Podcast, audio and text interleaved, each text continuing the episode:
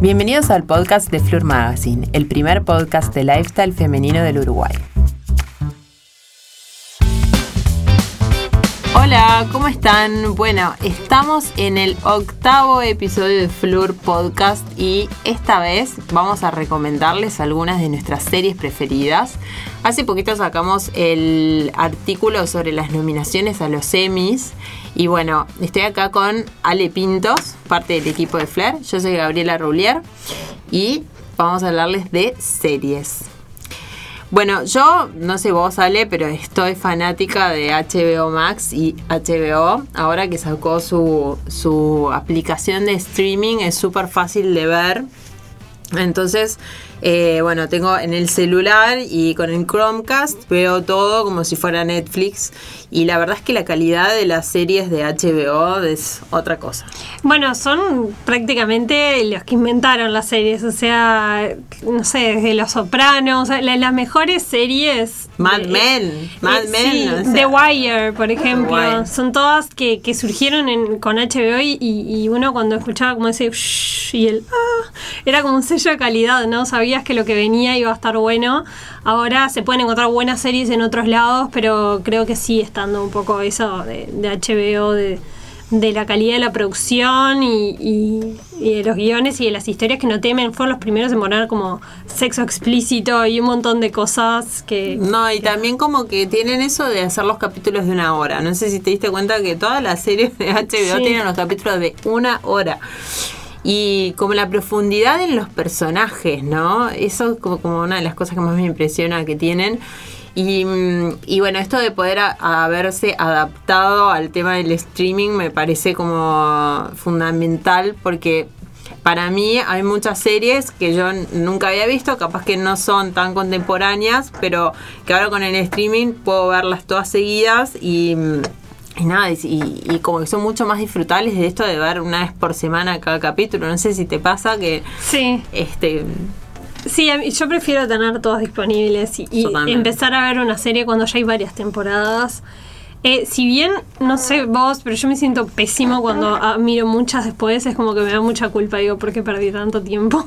a veces está, está bueno, no sé, enganchar dos capítulos, tres capítulos, como saber dónde parar.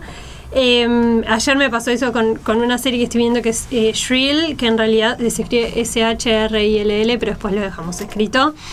Que en realidad es de Hulu en Estados Unidos, pero como acá no hay Hulu, la distribución la tiene HBO Max y los episodios son de 23 minutos, lo que es ideal, porque no sé, estás almorzando, te ves un episodio o te ves uno antes de dormir, pero también es como, hay uno más porque igual son cortitos y son muy activos, como ayer me vi tres, creo, cuatro, es que es de, una periodista em, que, vive en Portland, Oregón, y todo empieza porque e, ella está saliendo con, un chico, ella se reconoce como gorda, o sea, dice, no, yo soy gorda, eh, tiene, es, sí, eh, tiene sobrepeso. y el chico como que le da vergüenza que, la vean con ella y siempre la hace salir por la parte de atrás de, la casa, hasta que un día ella le encara y le dice, mira, yo me merezco como alguien que me haga salir por la puerta de adelante por lo menos. Y a partir de ahí ella entra como en un proceso de, empezar a, valorarse más, también se da cuenta de un montón de, de cuestiones que tuvo como aprendidas de cuando era niña y revalúa un poco la el vínculo con la madre y también le ayuda mucho la escritura porque ella es periodista y hace, hace un artículo que se llama Yes, I'm Fat, eh, o sea, sí, soy gorda, que tiene como muchísimas visitas en el sitio donde ella trabaja y eso hace que, que lo empiezan a respetar más como periodista. Así que es, es un, camino muy bueno y, y con algunos monólogos de ella o con algunas escenas uno se da cuenta un poco también de, que eso a todos nos afecta y que hay un ella dice que es como una prisión a veces eh, el, ser mujer y, sí tiene como, esa cuestión. Después hay un episodio buenísimo en el que va a una convención de eh, mujeres poderosas y que en realidad es toda una estafa para vender mm. no sé, desde maquillaje para piernas hasta vibradores de cuarzo, no sé, cualquier cosa. Eh, y ella reflexiona sobre todo eso, ¿no? Dice como que los hombres no necesitan estar diciéndose todo el tiempo con letras doradas y rosadas que son poderosos porque realmente lo son. Entonces, ¿por qué las mujeres necesitamos recordárnoslos una y otra vez? Así que me parece que es una serie muy... Y esto es una serie que, que, trata sobre la vida de la, de la que lo actúa, porque me impresiona, ¿no? Ahora todo este auge que hay, ¿no? Este, de las series que son protagonizadas, escritas, dirigidas y actuadas por la misma persona, que es la misma que tuvo un montón de estas experiencias y las plasma en, la tele. Sí, bueno, esta es una de esas series, es eh, escrita, o sea, guionada y algunos episodios los dirige ella también por A.D. Bryant, que es una de las comediantes de Saturday Night Live. Y en ese marco aparecen también varias comediantes de esa de ese programa y hay no sé cuál es, la rubia. Una rubia, ¿eh? No, es Morocha Ojos ah. Celestes. Que, em, eh, por ejemplo, un episodio lo dirige Natalia León, que es esta que se levantaba siempre el mismo día, no me acuerdo cómo se llama la serie. Sí, la de... Em, Muñeca rusa. Muñeca, rusa. Ahí va. Hay un episodio que la dirige, que lo dirige ella, o sea, es como un grupo así de, de chicas cómicas de Hollywood, un poquito under y me hubiese gustado que tenga un poco más de, éxito esa serie, entiendo por qué no. Pero, por ejemplo, habla de temas que en The Bold Type para mí se hablan, pero de forma un poco más superficial, pero ahí eh, eh, se tratan de una forma más interesante. Bueno, antes de hablar de Voltype, eh, una que es muy como de este estilo que, que, me contás vos y que también es dirigida, escrita, actuada y es una experiencia real que le pasó, es la serie I May Destroy You. Uf, sí, es tremenda. esta serie me fascinó. Este. Mm, y, y bueno. Micaela Coel. Micaela Coel Coel, que ya tenía una serie y que, y que le pasó eh, esto que muestra ¿no? en, la, en, la serie, que es eh, un, sí, un abuso que tuvo em, en un momento en que tenía que hacer un pitch sobre su próximo libro y esa noche sale un rato con unos amigos, la drogan en un bar y al otro día ella va a hacer su pitch como si nada y no se acordaba de, lo que le había pasado la noche anterior, había pensado que bueno, había estado borracha, qué sé yo, y de a poco le van apareciendo como flashes de eh, un hombre, de un baño y de una situación eh, en donde se da cuenta que fue abusada hace la denuncia y bueno, es todas las cosas que, van pasando, ¿no? Yo creo que la serie trata principalmente de lo que es el abuso en todos sus, eh, sus colores y formas, ¿no? Desde el abuso sexual explícito, no sé, por ejemplo, la historia del amigo, que em, es un chico homosexual que tiene relaciones con otro chico y que en un momento quiere irse del cuarto después de haber tenido esta relación y el, otro chico lo viola. Entonces nadie le quiere tomar la denuncia o, no le admite, digamos, que fue una violación porque... Porque él accedió a estar ahí, claro. Sí, este, creo que está buenísima esa serie. Algo curioso es que Netflix le propuso a ella hacer la serie, pero si ella como que se desvinculaba creativamente y, Netflix se encargaba, y ella prefirió agarrar menos plata y hacerla a su manera, que fue a través de HBO, creo, ¿no? Sí, a través de HBO.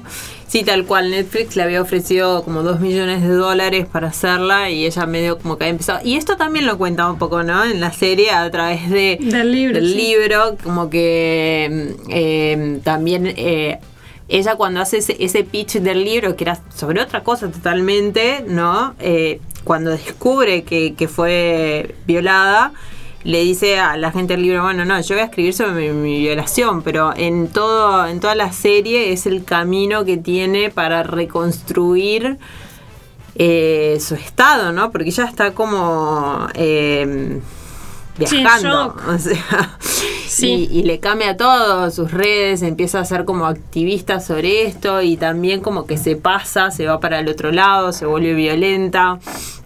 Entonces después como que recapacita, también tiene su terapia. Y, bueno, y, como, como lo, elige mostrar en la serie es que ella, o sea, eh, termina como que, que la gente que la había contratado para hacer este libro eh, la termina como sacando, ¿no? Este, porque no cumplía con los deadlines y todo, y, termina contándolo desde otro, desde otro lado. Sí. Sí, también tiene un, problema. Bueno, está no iba ¿eh? Pero sí, creo que está muy buena.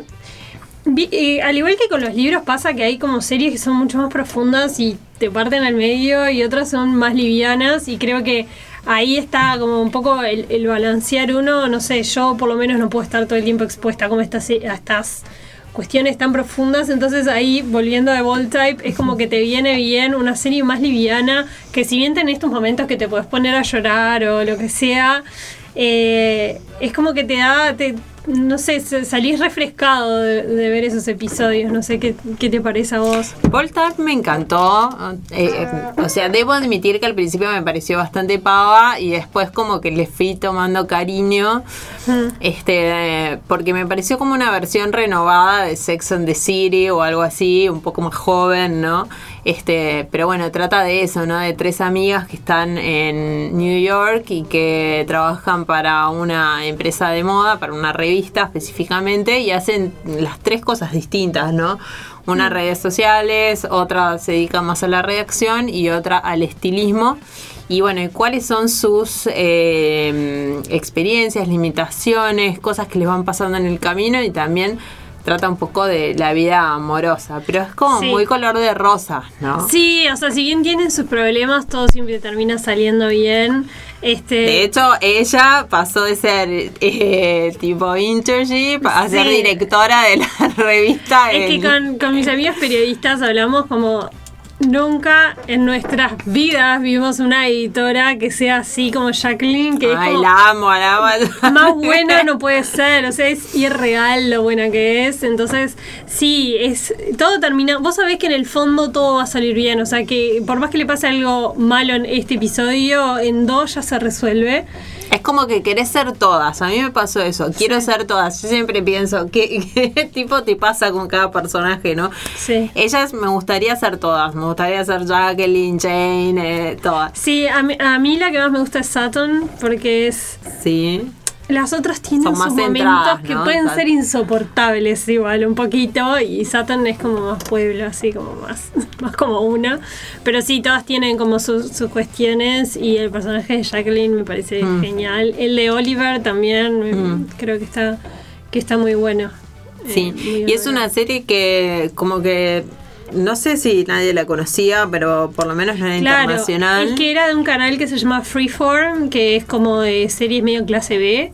Y ah, después que lo compró, compró Netflix eh, los derechos de distribución de la serie y ahí llegó a una audiencia, porque Freeform es como muy, eh, muy de Estados Unidos llegó a una audiencia mucho más amplia y como que medio que la pegó y ahí la última temporada ya tuvieron otro presupuesto y un montón de cosas. Si te das cuenta, en la primera son eh, se rueda casi todo en interiores, porque Nueva York es una ciudad carísima para rodar en exteriores.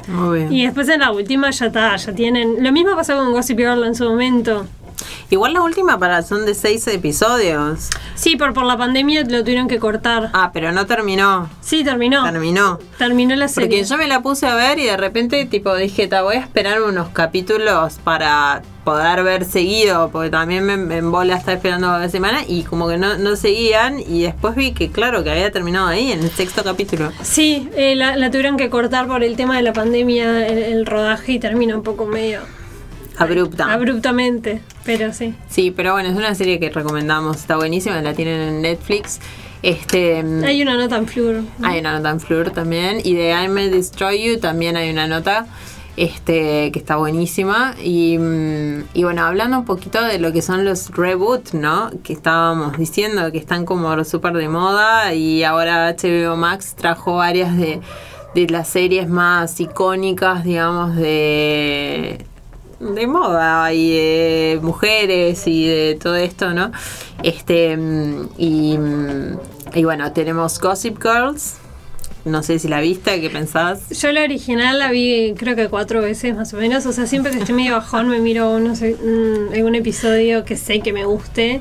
no puedo creer que hayas visto cuatro veces Gossip Girl y nunca hayas visto Friends, o sea. No, eh, y tipo, no sé, no, no conecto con Friends, no, no sé. Eh, de Gossip Girl, o sea, me sé nombres de los episodios tipo Víctor Victrola, sé que es un episodio que lo he visto como, no sé, diez veces, lo veo como si fuera una peli. Eh, esa serie originalmente arrancó como medio experimentalmente, con bajo presupuesto, los actores no los conocía nadie y la terminaron pegando y fue como un antes y un después, incluso en el vestuario, o sea, las cosas que usaban eh, Serena y Blair eh, se agotaban al toque y al principio nadie les quería prestar ropa y a lo último era tipo, les pagaban porque lo usaran, o sea se dio vuelta la, la, tortilla.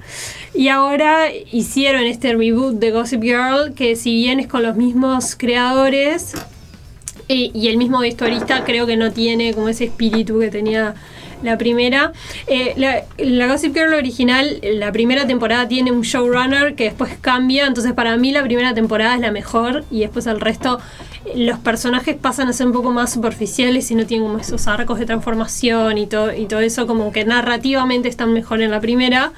Y en esta nueva Gossip Girl, eh, creo que se hace como todo muy tibio, muy a medias como que no llegan a ser ricos insoportables ni llegan a ser personas normales. Entonces eso de ir a medias los vuelve insoportables como personaje para mí. No sé, es como... Una de las diferencias que tiene, ¿no? Es el tema de la narración, ¿no? Eh, como que en la primer Gossip Girl siempre tipo también estaba como eh, eso de saber quién era el Gossip Girl. Claro, que en la nueva te lo dicen de una en el primer episodio. Que en la nueva está totalmente opuesto. Em, bueno, pero una de las cosas que más se criticó de la primera Gossip Girl es, es quién resulta siendo Gossip Girl, que en realidad es un personaje que es literalmente imposible que haya sido él o, ella. No sé, estaría spoileando una serie vieja, ¿no? Pero como que hay momentos que está. que Gossip Girl lo, lo, perjudica y hay momentos que él está solo y mira algo que puso Gossip Girl y se sorprende. O sea, se tendría que estar totalmente como psicópata. Lo decidieron al final. Lo decidieron al final. Dicen que, que, es como que todo el mundo creía que, que era una persona y como que ellos quisieron sorprender a la audiencia eligiendo a otro, pero eligieron a alguien que no tenía sentido. Y nada, es como lo más criticable de esa serie, así que creo que en esta nueva lo, quisieron, lo quisieron hacer de... Bueno, pasan muchas series, ¿no? Eh, este tema de que en su momento eran adecuadas al contexto social que se estaba viviendo, pero si las viéramos, a, si, si fueran una producción nueva, quizás no. Y en el caso de Gossip Girl también como que creo que quisieron adaptar ese... Eh, esa mm, nada, condición social que hay ahora, ¿no? De, de no ponerlos tan tipo... Sí, pero en realidad yo creo que si bien la nueva Gossip Girl, por ejemplo, incorpora el tema de, la diversidad de una manera bastante orgánica, o sea, las dos protagonistas son chicas afro, hay una chica que, la actriz es trans, no sé si el personaje es una chica trans, eh, hay un chico asiático, o sea, como que hay pila de diversidad y se ve orgánico, no se ve forzado. ¿Cuál es la alta? La, sí, de esa. Luna. Em, en realidad, para mí, lo que, lo que es poco creíble es que en realidad los centros de poder y la gente que sigue teniendo el dinero en Estados Unidos al menos siguen siendo... Y en esos colegios la mayoría son blancos, entonces es como... Entiendo que está bueno que, que por un tema de representación eh, la diversidad, pero en realidad termina siendo un poco ficción porque sin duda, pero bueno, ahora está toda esta nueva ola, ¿no? De, de hacer películas de época y poner a gente de color en personajes que eh, sería imposible que fueran de color en esa época. Entonces como que la inclusión también tiene como un poco de ficción, pero es como para representar a todas las Claro, pero lo, que me pasa con esta serie, eh, para mí es como que tratan de hacer demasiado buenos a los protagonistas, que en realidad uno de los grandes atractivos de la serie original era ver eh, chicos ricos eh, haciendo cosas estúpidas, básicamente, y ahora es como que están demasiado preocupados. No sé. Por tus redes sociales. claro. Bueno, yo debo admitir que la empecé a ver y los primeros capítulos me parecieron bastante divertidos, pero ya como que Eh, creo que van seis capítulos, ¿no? O cinco capaz. Este, así que no son tampoco tantos, pero ya a partir del tercero me empezó a aburrir un poquito. Y, y, bueno, Netflix tuvo varios intentos, ¿no? De Gossip Girls, eh, tipo Dinastía y todas no ¿No viste ninguna? Eh, mis amigos ven Elite, pero no. Elite. Este, mm, sí, yo, yo tampoco las vi, pero se comenta que es una en estilo Gossip Girl, ¿no? Este, la, que está buena para mí, que es de HBO, es Euphoria, que no es como Gossip Girl, pero habla de la adolescencia. Igual es una adolescencia como muy hardcore drogas salado. Me encanta, me encanta esa serie, me encantan las actuaciones, el Está tremenda, pero es como, pa, yo era una... Yo jugaba con las Barbies, no sé. Bueno, de, hecho, en realidad, viste que ahora lanzaron dos especiales no sé si son dos o tres, este, que son de cada uno de, de, sus dos protagonistas. Eh, que es esta la chica trans, que no me acuerdo el nombre. No, hay una que es Jules. Sí, Jules, pero bueno, la actriz no me acuerdo el nombre. Y, y después eh, Zendaya. Em, y la de Jules la escribió la actriz, ah, fue la que escribió el guion y la que se dirigió y actuó, así que todo esto también no nos vuelve a esto que está buscando HBO. de... Hunter Schaefer. Ahí va, perfecto. Ale se sabe todo. Tuve que buscar igual. sí, sí, pero no demoraste mucho. Este, creo que también es un, es un camino muy HBO, este, ¿no? El de, el de buscar estos personajes que puedan también escribir sus propias historias.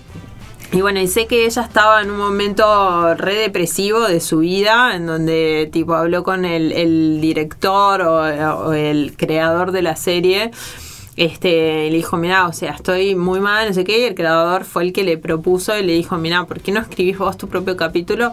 Y salió el capítulo de Jules, que me pareció impresionante, eh, trata como si fuera una sesión de terapia de ella, este, en donde revisa un montón de cosas, y bueno, y ahora está saliendo la tercera temporada.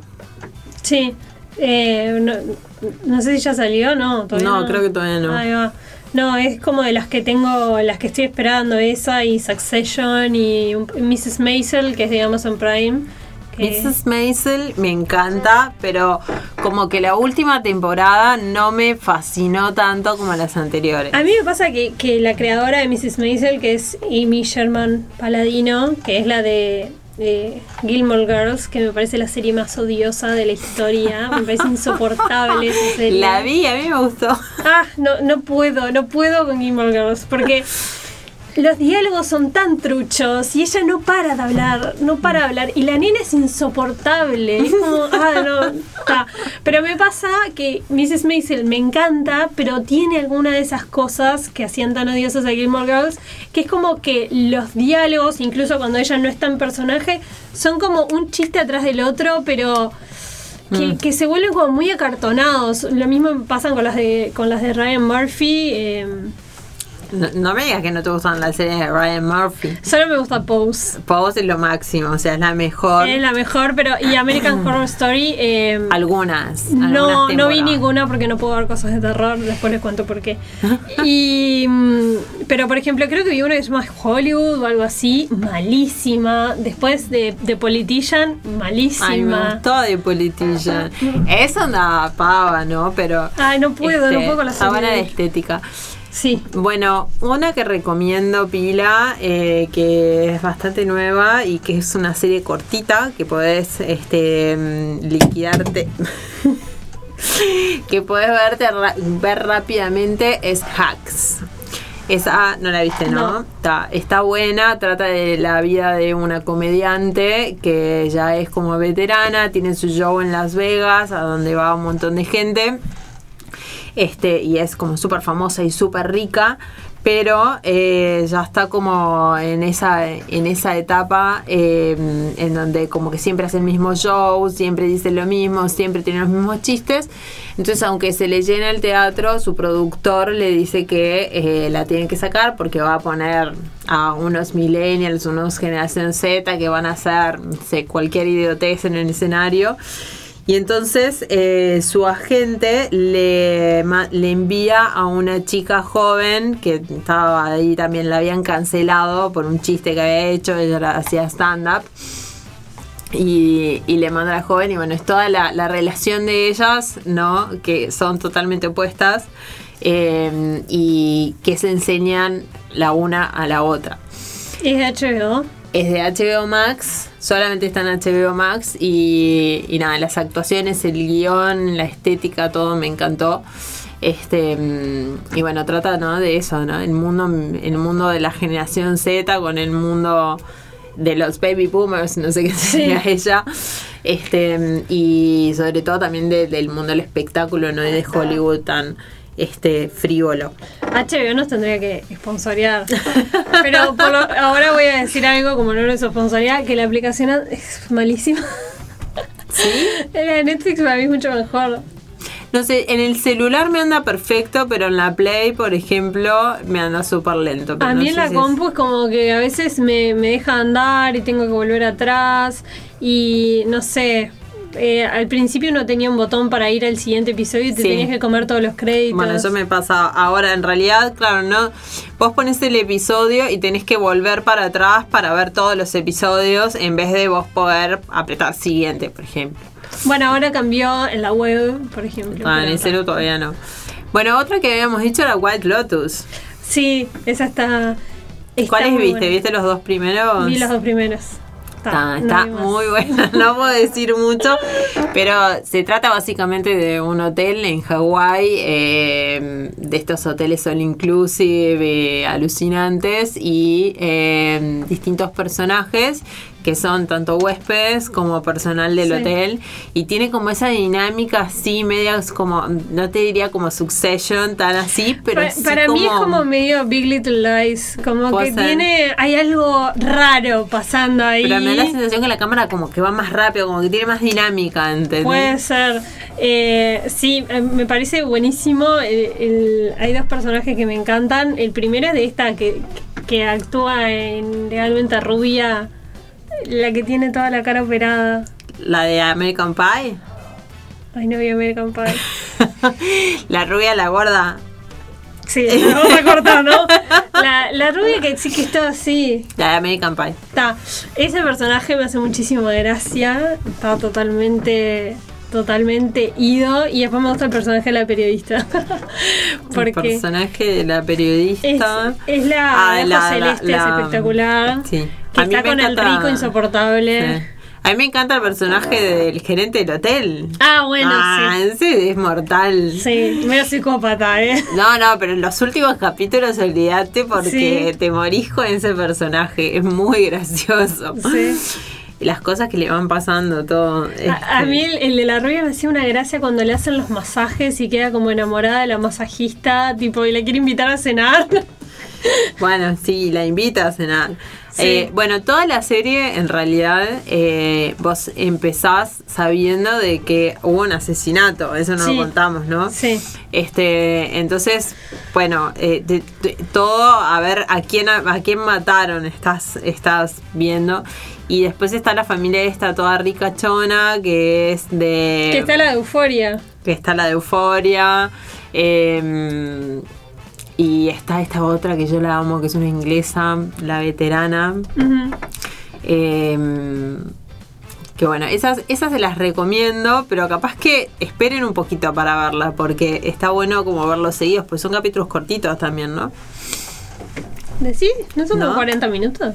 Bueno, 40 minutos para mí es poco. Ah, no, claro, para mí son tipo 40 minutos. Bueno, otra que vi que me encantó fue Love Life. No sé si la viste. No. Bueno, no sé si te gustaría, porque es la típica romántica.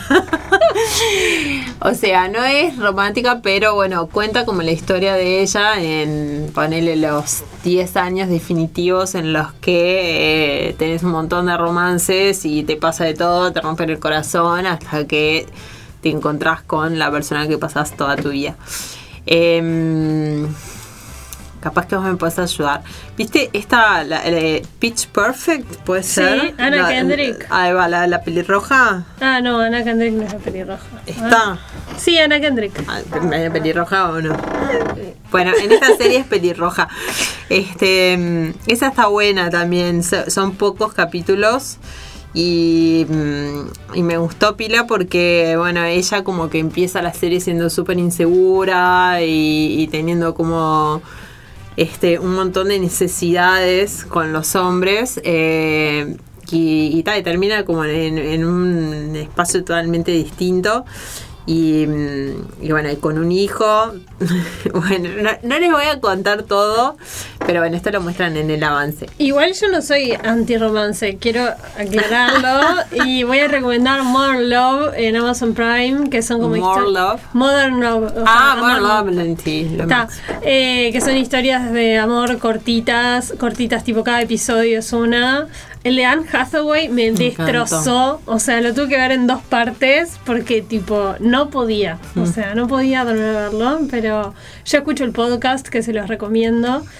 ¿Cuál es el podcast? Se llama igual Modern Love, que son historias de amor que, que no, en realidad tiene la sección en, en, el New York Times que son escritas, pero en el podcast lo leen actores, diferentes ah, actores. tipo, creo que escuché uno que lo había leído Idris Elba, o sea, como que son actores buenos, buenos, conocidos, que leen esas historias de amor que, que se narran en, en esa sección del diario. Y después también eh, algunas las adaptaron en la serie. Pero en realidad surge todo como del diario del New York Times. Mira qué más. Sí. Bueno, buenísimo. Vamos a seguir con las series porque hay muchas, muchas, muchas más para contar. Este, mm, pero nos gustaría saber también sus favoritas. Así que vamos a abrir el diálogo en redes sociales y eh, esperamos sus comentarios a través del el Instagram de Flur Magazine. Les habla Gaby Roulier y estoy con Ale Pint en Instagram también, arroba Ale. Nos vemos en el próximo capítulo de Flur Podcast. Gracias por acompañarnos en el podcast de Flur Magazine. Este es un lugar de encuentro para compartir temas femeninos que nos interesan a todas. Desde salud hasta make-up, desde sexualidad hasta pilchas. Vamos a hablar de todo. Acompáñanos.